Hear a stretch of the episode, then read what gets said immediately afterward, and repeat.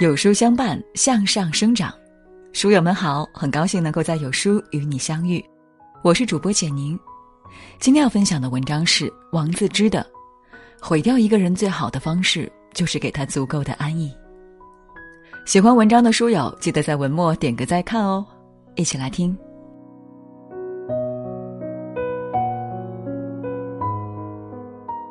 我们要工作，孩子要上学，为何下如此狠手？沦落到街头抗议的这些人，不是讨薪的民工，而是毕业于名校，年薪几十万甚至上百万，无数光环加持的社会精英。这个事情是怎么发生的呢？五月初，全球最大的企业软件公司甲骨文市值一千八百六十七亿美元，裁掉中国研发区员工九百人，中枪的大多是三十七岁左右的工程师。这个拥有一千六百多人的甲骨文中国研发中心被称为北京最大的养老院。上班不打卡，工作时间自由，工作每满一年，每周在家工作的时间便可增加一天。也就是说，如果能满五年，一周五天工作日都不必去公司上班。甲骨文公司待遇高，福利好，每月两天的带薪病假，看病全报销，甚至连员工子女看病也报销一半。即便是被裁了，他们也拿着 N 加六的赔偿，少则几十万，多则上百万。在几百名员工被裁后，阿里、百度、腾讯、华为等互联网巨头在园区内举办专场招聘。可是令人大跌眼镜的是，大部分人都未能通过第一轮面试，有的即便过了面试，也在技术检测时被刷了下来。可要知道，甲骨文对研发人员的招聘门槛相当高。必须在清华、北大、上交、复旦和北邮这五所学校读过本科才有资格进，而同时又必须具备硕士学历。但恰恰是这些名校毕业的学生，却表现出了能力欠缺的一面。通过这件事，我们似乎明白了一个道理：长时间沉浸在舒适区里，即便你曾经是一只战斗力极强的青蛙，在温水里面煮久了，也会慢慢死去。时代抛弃你，连声招呼都不会打。为什么舒适安逸会废掉一个人呢？一是生于忧患，死于安乐。熊猫和北极熊有着共同的祖先，由于气候的变化，同一祖先的熊就分为两批，一批移到了四川的温带地区，另一批移到北极的寒带地区。按照一般的逻辑。进入寒带地区的熊就会被冻死、饿死，而在温带地区的熊会很容易活下来。但是结果却相反。由于环境好，熊猫就由以前比较凶猛的动物变成好吃懒惰、濒临灭绝的动物。为什么会产生这样的结果呢？道理很简单，因为熊猫犯了两个错误。首先，它退出了竞争的行列。温带地区的食肉动物很多。如老虎、狮子、狼，它们常会和它抢食物吃，所以熊猫一生气不吃肉了，退出和那些凶猛动物竞争的行列。紧接着，他又犯了第二个错误，那就是由于吃草的动物也很多，他决定连草都不吃了，决定吃其他动物都不吃的东西——竹子。这是他犯的另一个致命的错误，他选择了唯一的食物来源而生存。就像一个人，如果他只具备一种技能，而且不会根据环境的需求不断更新或改变自己的技能，当社会不需要这种技能的时候，他就会失业或下岗。熊猫也是这样，当竹子越来越少的时候，就有大批的熊猫被饿死，最后只剩下全世界仅有的几只大熊猫。而移居到北极的那一只熊的后代，却渐渐进化成为北极熊。在冰封雪冻的北极生活的很滋润，一点儿也不存在灭绝的危机。它比熊猫要凶猛，体重比熊猫要大至少两倍。它本来是陆生动物，但是最后也能在海中游泳几个小时，并且能捕食水中大量的生物，吃海豹、吃海象、吃各种虾和鱼。最后实在没有东西可吃，在零下四十度的北极，它却也能够席地冬眠。人也是一样，凡是那些在艰苦的环境中成长起来的人，都是比较坚强、有活力，并能取得成功的人。而在舒适安逸的环境中成长起来的人，通常都是没什么出息的人。所以孟子说：“生于忧患，死于安乐。”艰难困苦是幸福的源泉，而安逸享受是苦难的开始。为什么舒适安逸会废掉一个人呢？二是时代变快，稳定没了。任何时候，老派父母都会给你建议，老派父母都会给你建议，找个稳定的工作。这种希望没错。有个稳定的工作，赚取稳定的收入，活得舒服一点没什么不好。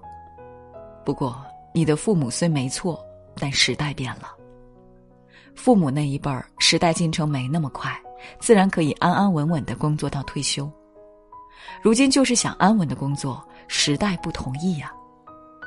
一个行业随时变天，整个都被科技进步和商业模式迭代连锅端，日子不好安稳着过啊。大家还记得唐山收费站撤销事件，大批收费站员工下岗，员工强烈反对。一个收费站大姐抗议说：“我今年三十六岁了，我的青春都交给收费站了，现在啥也不会。”一句“啥也不会”，彻底刺痛了无数人的心。怎么好端端的铁饭碗说没就没了呢？麦肯锡预测。到二零三零年，也就是十一年以后，全球将有八亿人因为人工智能而失业，人工智能将使百分之五十的工作岗位消失。是不是有点瑟瑟发抖？那这个社会到底还有没有稳定的工作？很抱歉，真的没有。越是追求稳定，越要承受更高的风险。一旦一个人在舒适的环境里过久了，结果就是在稳定中死去。这个时代，稳定的工作不存在了，因为滋生稳定工作的土壤没了。为什么舒适安逸会废掉一个人呢？三是由俭入奢易，由奢入俭难。两个财主看见一个乞丐，大冬天袒胸露乳在地上睡得正香。于是两人打赌，这乞丐能否活过这个冬天？前提是不能动用任何暴力手段。赌乞丐死的财主二话没说，把他接到家里，好吃好住招待，锦衣玉食，奉为上宾。一个月后，给乞丐换回他那身衣不蔽体的破衣服，赶出门。以前让他吃得满心欢喜的剩饭剩菜，此刻他再也无法下咽。以前让他丝毫不在意的寒风，却让他瑟瑟发抖。没过一晚，乞丐便冻死了。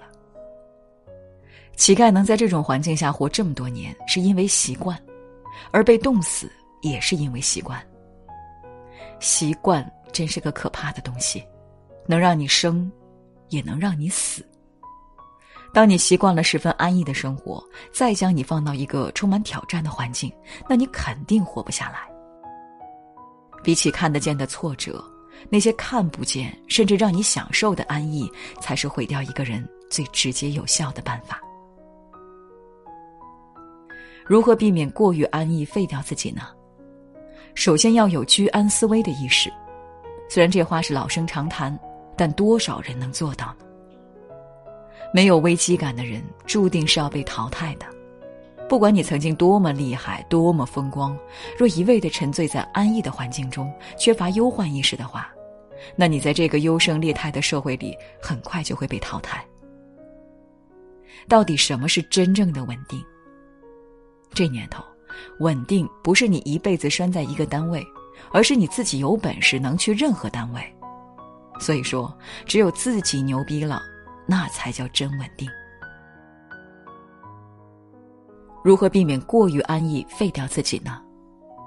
其次要有持续性的输入。《论语》说：“君子不器。”什么意思呢？就是说，君子应当博学多识，具有多方面才干，不局限于某个方面。所以要及时提升和充实自己。每个人都可以同时有多重职业，给自己多找条退路。可以从本职的周边去拓展。或者从自身的爱好特长去拓展。有人说，并不是所有人都有这些爱好特长，那怎么办？那你就可以去找你感兴趣的领域。当你确定之后，刻苦练习，因为没有谁能轻轻松松掌握某个领域。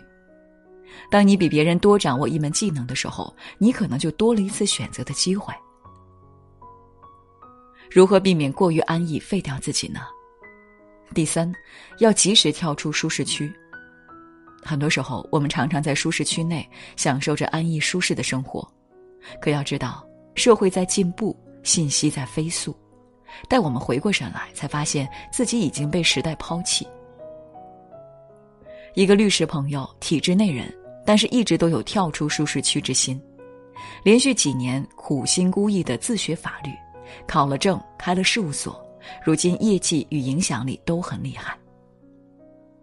及时跳出舒适区，一关闯完，你升了一级，再闯一关，再升一级，等到某一天你举剑四顾。发现自己金甲铸身，武功卓绝，已然成为昔日自己所艳羡的英雄。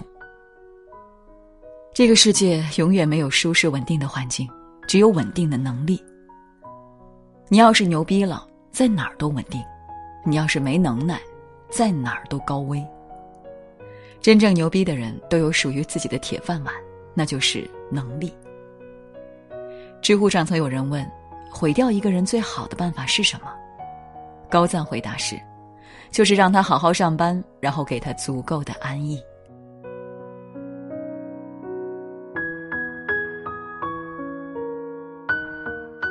腹中有书气自华，读一本好书，品一段人生。长按扫描文末二维码，在有书公众号菜单免费领取五十二本好书，每天有主播读给你听。我是主播简宁，在中朝边境为你送去问候。喜欢这篇文章，走之前记得在文章末尾给有书君点个再看，或者把喜欢的文章分享到朋友圈哦。明天同一时间，我们不见不散。